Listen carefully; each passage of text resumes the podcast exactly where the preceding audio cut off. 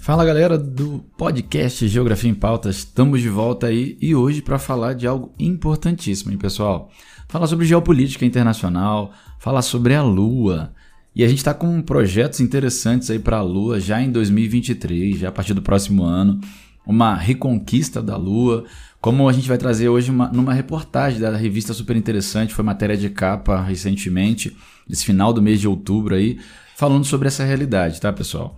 Vários países vão estar agora desenvolvendo projetos para chegar à Lua, para fazer pesquisa na Lua.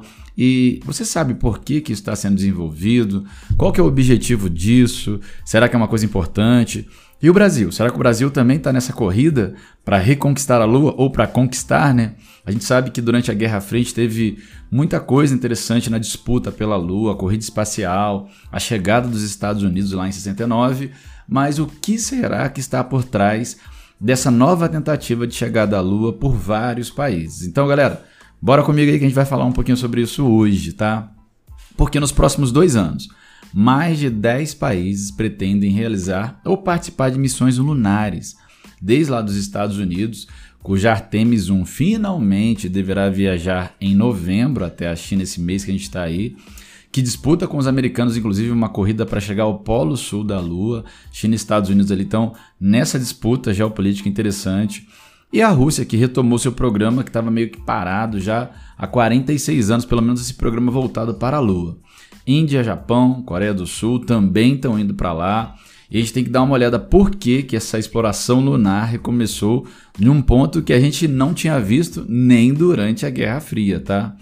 Pessoal, quando Eugene Cernan fechou a porta do LM-12, o módulo lunar da Apollo 17, e se tornou o último homem a pisar na Lua, o mundo era outro, era um outro planeta, era um outro século, né? Em 1972, a China vivia o caos da chamada Revolução Cultural, uma violenta onda de perseguição ideológica iniciada lá por Mao Tse-tung, e seu PIB era cerca de 10 vezes menor do que o PIB dos Estados Unidos. Ninguém naquele momento poderia imaginar que cinco décadas depois ela já seria a segunda maior força econômica e espacial do planeta. Sim, hoje a China, não só economicamente como do ponto de vista espacial, só perde para os Estados Unidos. E ela alcançou rapidamente uma posição de destaque nas últimas décadas. Também seria difícil naquele momento prever o fim da União Soviética, a trajetória da Rússia, que se aproximou em algum momento do Ocidente, mas agora voltou a sofrer um forte isolamento detonado pela guerra da Ucrânia. E quem diria que a exploração lunar, a coisa mais cara e complexa que a humanidade já fez, não ficaria restrita somente a superpotências e também chegaria ao alcance de países menos poderosos, se assim podemos dizer, e até de empresas privadas. Tudo está acontecendo agora nesse momento, pessoal os avanços da China, a tensão geopolítica entre Estados Unidos e Rússia, a evolução tecnológica e a descoberta da água congelada na Lua, que pode inclusive viabilizar a construção e operação de uma base por lá, e isso é muito importante para entender essa corrida. Eles vão desencadear essa nova corrida, essa corrida espacial em torno da Lua nos próximos 18 meses, um ano e meio nada menos do que seis países pretendem realizar missões lunares nesse período aí dos próximos 18 meses, para vocês poderem ter uma ideia de como isso está perto. Com um horizonte um pouquinho mais largo, dois anos e meio, são 10 nações, incluindo chineses, que em 2019 pousaram uma sonda no lado oculto da Lua. Sim, galera, existe um lado oculto da Lua e agora tentaram alcançar o Polo Sul lunar antes dos americanos. Então há uma estratégia aí geopolítica da China de chegar lá primeiro, né? Eles planejam fazer uma missão tripulada já em 2024 e pousar astronautas na Lua já no ano seguinte, ou seja, em 2025. E a Rússia está retomando seu programa, o programa Luna, que lá na década de 1970 enviou dois rovers, que são robôs com rodas, para lá algo que o país pretende começar a fazer novamente já em 2023. O primeiro grande passo dessa nova corrida lunar será dado pela NASA, com a Artemis 1. A agência tentou lançar essa missão em 29 de agosto, em 3 de setembro, mas também enfrentou vários problemas técnicos que impediram que o lançamento de fato fosse efetivado. Agora ela está prevista para novembro, para esse mês, aí, então vamos ficar atento ao longo desse mês. Inclusive, eu vou trazer coisa aqui no canal para falar sobre isso com vocês, tá bom? O voo que não será tripulado tem por objetivo testar os superfoguetes SLS, o Space Launch System, e a cápsula Orion. O SLS é o imenso, é imenso na verdade, com tamanho e impulso, forças similares ao do Saturn V, usado lá no programa Apollo. Já a cápsula Orion é o veículo que em 2024 levará humanos a orbitar a Lua pela primeira vez desde 1972. Eu sei que tem gente que acredita que o homem não pisou na Lua, mesmo hoje a gente em 2022, mesmo a União Soviética na época tendo reconhecido os feitos norte-americanos. Tem gente que acha que a teoria da conspiração é pessoal. Nós vamos seguir a linha científica e aquilo que a comunidade científica internacional ela aceita. Até o derrotado na guerra que né, pelo menos nessa disputa geopolítica aí que foi é, a União Soviética, ela reconheceu o êxito norte-americano. Porque você, brasileiro aí que está nesse momento me ouvindo, não reconhece. Meu Deus do céu, chegamos lá, a gente conseguiu evoluções importantíssimas da humanidade. E galera, a Terra não é plana. Já provamos isso, já saímos da órbita da Terra, tá? Só para deixar claro, porque tem gente que às vezes dá uma viajada, principalmente nesses últimos anos aí, ai, te falar, né? Mas vamos continuar, né, galera? É, não foi barato nem rápido construir esse sistema que os Estados Unidos Artemis, que agora está desenvolvendo. E o, SS, o SLS né, teve seu projeto oficialmente iniciado em 2011.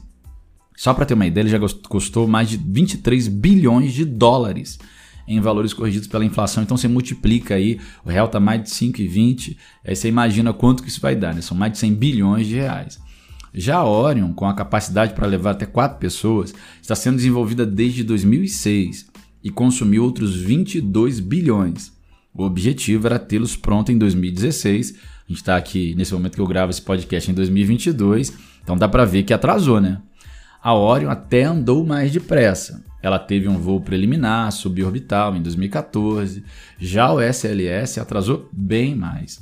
Isso mesmo, ele usando basicamente a mesma tecnologia desenvolvida durante o programa dos ônibus espaciais, seus propulsores RS-25 são os mesmos das velhas naves reutilizáveis da NASA. Mesmo assim, a gente não conseguiu atingir ali aquilo que se esperava do tempo para poder estar tá chegando à Lua, tá? A agência tem um estoque com 16 deles, que sobraram lá da Space Shuttle e serão aproveitados no novo foguete, desta vez para uso único. Não vai ter reutilização não, como acontecia nos ônibus espaciais. O perfil da missão Artemis 1 lembra um pouco a incrível Apollo 8, primeira a levar humanos à órbita lunar em dezembro de, lá de 1968. Conduzida apenas pelo, com o módulo de comando da Apollo, que fez o papel equivalente ao da Orion, ela foi até a Lua, inseriu lá na órbita, voltou a acender seus motores e retornou à Terra seis dias após a partida. Seu remake dessa versão do século XXI, contudo, mostra ambições um pouquinho maiores. Né? A receita é praticamente a mesma, mas a nave passará mais tempo em volta da Lua e numa órbita muito mais larga, a cerca de 70 mil quilômetros de distância da superfície. Quando estiver lá, a Orion será a nave tripulável aí mais longe em toda a história da exploração espacial, chegando a quase meio milhão de quilômetros da Terra. E a missão será longa, tá? Passando por pelo menos 26 até 42 dias, ainda não tem certeza do tempo que vai ter para poder retornar. Isso vai depender, claro, quando ela for lançada, com as posições relativas da Terra, da Lua, naquele momento. Então, tem alguns condicionantes para determinar quanto tempo isso vai demorar. Neste primeiro voo de teste, ninguém estará a bordo. Isso só deve acontecer na missão Artemis 2, quando de fato, que está prevista lá para 2024, haverá gente dentro da cápsula. Mas haverá muita ação lunar até lá, cortesia de diversos países alguns deles embarcando por conta própria na Artemis 1, na melhor dizendo, embarcando na própria Artemis 1, né? Além de levar a cápsula Orion, o foguete ele vai ter 10 caroneiros, né? 10 que vão pegar carona ali, o CubeSats, é, e são, que são mini satélites construídos em boa parte com componentes de prateleira que já são disponíveis no mercado e por isso são mais baratos. Artemis 1 levará CubeSats americanos, um italiano, vai levar também japoneses Itália e Japão então, estão entre os maiores parceiros é, e mais fiéis aos Estados Unidos nessas missões espaciais e fazem parte desse acordo da, do, da Artemis em si, né? que foram assinados lá em 2020, inclui aí 21 países, dentre eles, inclusive, o Brasil e a Ucrânia, que está em guerra lá com a Rússia. Duas grandes ausências são sentidas né, nesse acordo, acordo da Artemis, a Rússia e a China, e elas se sentiram preteridas nas discussões, pois os Estados Unidos sempre apresentaram de forma unilateral o texto dos acordos sem uma discussão prévia com os outros envolvidos. A Rússia vive um momento crítico, a gente está vendo isso, está refletido nas baixas atividades espaciais nos últimos anos. O lento declínio da indústria de foguetes da Rússia passa por aperto ainda maior depois da invasão da Ucrânia, que agora se tem destinação de recursos para a guerra, né? Que levou parceiros tradicionais, como os países europeus, a cancelarem colaborações. Foi o caso, por exemplo, do rover marciano ExoMars, que agora a Europa vai tentar desenvolver sem os russos e que a princípio era uma parceria entre os países europeus ocidentais, ali, alguns europeus ocidentais, e a Rússia. Até mesmo o aparentemente inabalável casamento entre a Rússia e os Estados Unidos lá na Estação Espacial Internacional, ela parece que está perto de acabar, perto de ruir. Numa tentativa de demonstrar força, a Rússia segue propagando planos espaciais ousados, como a construção da sucessora para a Mir, a Russian Orbital Surface Station, ou ROS, uma estação espacial cujos módulos já estariam sendo construídos pela estatal Roscosmos. Há sérias dúvidas, inclusive, sobre a capacidade do país, ainda mais com sanções econômicas acontecendo nesse momento, executar de fato esse projeto. Mas os russos talvez consigam concretizar uma outra ambição, que é retomar a exploração lunar com sondas e rovers, algo em que eles foram pioneiros, se a gente olhar no processo histórico lá na corrida espacial, ainda na Guerra Fria. Vamos dar uns, uma olhada agora, galera, nos rovers e a deusa. O programa soviético Luna é o mais antigo da história da exploração lunar. Seu primeiro grande feito foi fotografar de forma pioneira o lado oculto do nosso satélite natural, que está sempre de costas para a Terra. Então, galera, tem um lado da Lua que a gente de fato aqui da Terra a gente não vê.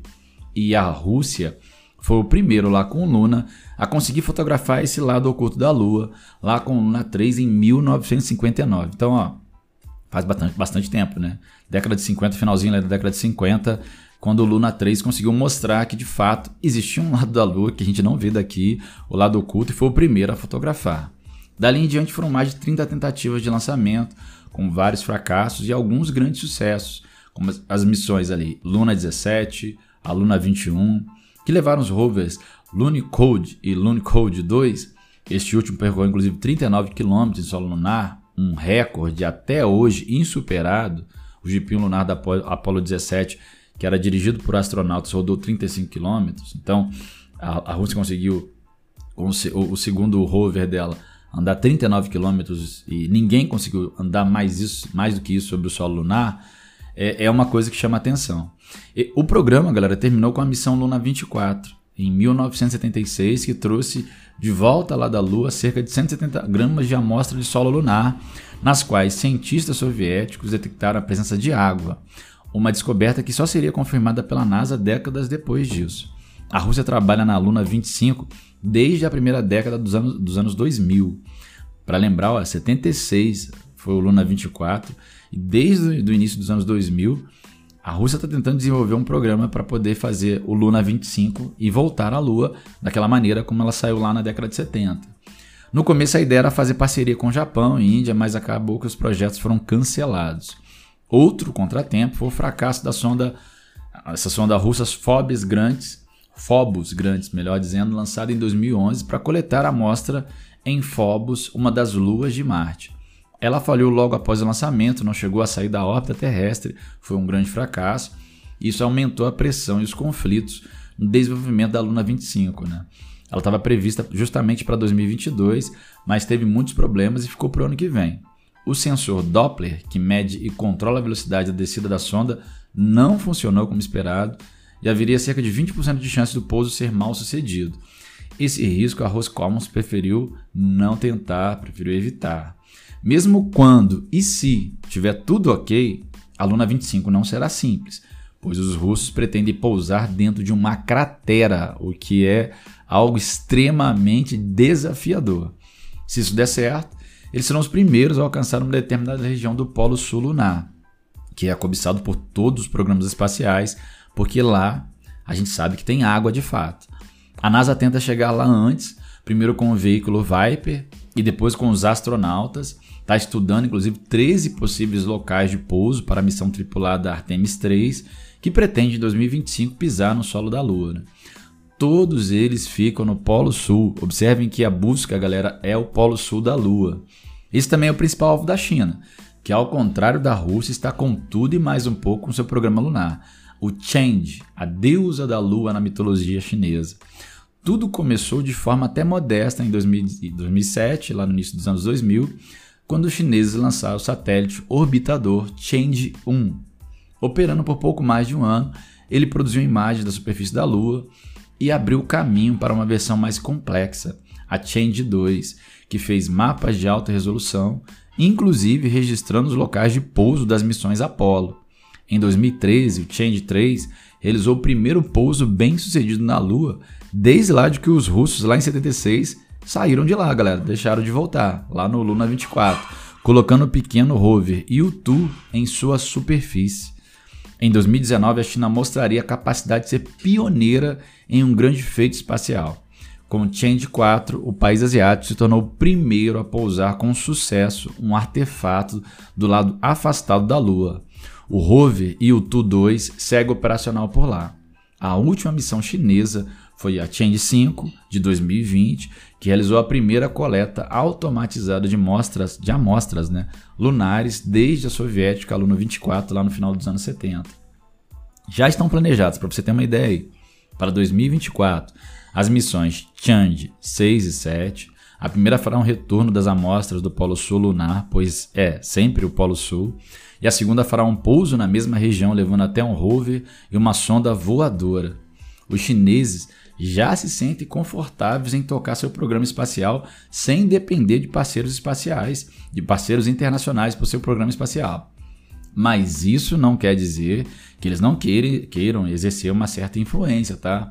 Para se contrapor aos acordos da Artemis, a China e a Rússia discutem um acordo entre si que pode servir de base para a construção de uma estação lunar conjunta. Eu digo pode porque não há certeza nenhuma de que elas de fato levem isso adiante, né? De concreto, ao planejamento das missões Luna e Change, que cada país está tocando por conta própria, mas se o acordo sair, já a partir de 2026, os dois países trabalharão juntos na criação de uma base lunar, que mais tarde poderá ser ocupada por tripulações a partir de 2036. Parece longe, galera, mas não está tão longe assim não, hein? Por enquanto, isso é mais um jogo de cena do que um plano real. Mas os chineses têm uma iniciativa própria já em andamento para levar astronautas à superfície lunar. Naves e foguetes estão sendo desenvolvidas e a meta é realizar a primeira missão tripulada ao solo do satélite natural já por volta de 2030. E quando os chineses falam que vão fazer, pessoal, acho que a gente pode anotar porque na maioria das vezes eles fazem mesmo. Outros países, ainda que sem muita ambição de realizar voos tripulados, também vão avançando com seus programas lunares, enviando sondas, satélites e rover. A lista inclui o Japão, a Coreia do Sul, a Índia, mas também tem nomes um tanto quanto surpreendentes, como dos Emirados Árabes Unidos, do México, até o Brasil, galera, tem planos de colocar um mini satélite na órbita lunar em 2025, daqui a dois anos, três anos, né? dois anos a gente já está indo para o final de 2022, né? Então estamos chegando perto também de tentar, pelo menos, enviar uma órbita lunar, um mini satélite né, para órbita lunar já em 2025. Isso Brasil, hein? A Lua Internacional. Agora vamos pensar, com tanta gente aí querendo entrar, querendo chegar na Lua, principalmente no Polo Sul da Lua, como vai ser essa gestão da Lua? Quem tem direito na Lua? Quem de fato pode gerenciar a Lua? É quem chegar primeiro? Vai haver divisão entre os países? As cotas serão iguais? Então vamos pensar um pouquinho sobre isso. Ó. A missão coreana KPLO, Korean Pathfinder Lunar Orbiter, já partiu agora em agosto a bordo de um foguete, o Falcon 9 da SpaceX. De acordo com Chai Kyung-san, cientista do Instituto de Astronomia e Ciência Espacial da Coreia, esse é o primeiro passo para assegurar e verificar a capacidade de exploração espacial coreana e obter novas medições científicas da Lua. Vou abrir aspas aqui, tá, galera? Ó, Estamos gostando de entrar nessa nova onda de missões lunares, diz ela. Em dezembro, a KPLO vai chegar bem mais perto da Lua que a cápsula Orion da missão americana Artemis 1. Olha que coisa interessante, tá? Esse programa espacial do, da Coreia do Sul pretende chegar mais perto da Lua do que a própria cápsula da Orion dos Estados Unidos. Ela vai orbitar a meros 100 quilômetros da superfície, uma distância similar à das antigas missões Apollo desenvolvidas pelos Estados Unidos. Ela deve operar ao menos um ano e conta com seis instrumentos, cinco deles desenvolvidos na Coreia do Sul e um fornecido em parceria com a NASA. Trata-se da Shadow Cam, uma câmera ultrassensível que vai investigar as áreas mais sombreadas da Lua, fornecendo a primeira visão em alta resolução das regiões lunares que são permanentemente escuras. Isso daí explica o Mark Robinson, cientista da Universidade Estadual do Arizona e responsável também pelo equipamento. O objetivo geral é gerar informações que possam orientar a futura extração de gelo na Lua. Também há interesse científico em outros instrumentos da missão sul-coreana, como a PALCAM, que produzirá o primeiro mapa completo da Lua usando luz polarizada. Isso poderá fornecer detalhes sobre a estrutura, o tamanho dos materiais da superfície, com base na forma como eles espelham a luz. O magnetômetro da sonda, por sua vez, poderá ajudar a estudar como foi possível a Lua ter tido um campo magnético forte em seu passado. Apenas uma das questões que ainda intrigam os cientistas como um todo. A verdade é que tem muita coisa que a gente ainda não sabe sobre a Lua. A gente tem muita coisa para se descobrir. A própria formação da Lua ainda é algo em debate. A teoria mais consensual diz que ela é fruto do impacto de um grande corpo celeste de porte planetário com a Terra nos primórdios lá do sistema solar de sua formação. E aí o material ejetado e colocado em órbita coalesceu para formar o satélite. Mas ainda há muitos detalhes a serem revelados e boa parte disso depende de termos mais amostras de mais locais que ajudem, inclusive, a estudar a composição do interior da Lua. Então, todas, todos esses programas espaciais, essas sondas, esses rovers, eles são muito importantes numa missão ambiciosa, né? De tentar trazer de volta à Terra algumas amostras até 2030 para que a gente possa ter, de alguma forma, uma ideia geral do que está acontecendo, de como foi desenvolvido a Lua ao longo dos milhões de anos, dos bilhões de anos, né? Isso pode ser inclusive importante para contar um pouco da nossa história da formação do próprio planeta Terra. Tem outros países asiáticos que estão de olho na Lua, tá, pessoal? A Índia, o Japão estão desenvolvendo também programas espaciais importantes. E é por isso que eu chamo a atenção de vocês. Será que a Lua agora vai ficar uma coisa privada? Porque até a SpaceX, a Falcon 9, nós temos empresas aí que estão desenvolvendo é, programas em parcerias com grandes empresas como a Google, pagando bagatelas enormes para poder chegar lá. O que será do futuro da Lua é uma coisa que a gente precisa pensar, tá? Porque grandes empresários como Elon Musk estão desenvolvendo projetos um tanto quanto ambiciosos também de exploração da Lua, de voos para a Lua, desenvolvimento de é, foguetes espaciais que possam ser tripulados e leve é, pessoas lá, claro, no sentido de ter um retorno financeiro. Então, os próximos anos, a próxima década, inclusive, ela provavelmente trará muita coisa interessante sobre a Lua e a gente precisa ficar ligado nisso, tá? Em como a gente vai poder gerenciar de uma maneira que seja interessante para todos os envolvidos e para todos os países essa exploração lunar, essa nova corrida para a Lua. Então, galera, fica ligado, tem muita coisa bacana para falar sobre isso. Isso foi só um início.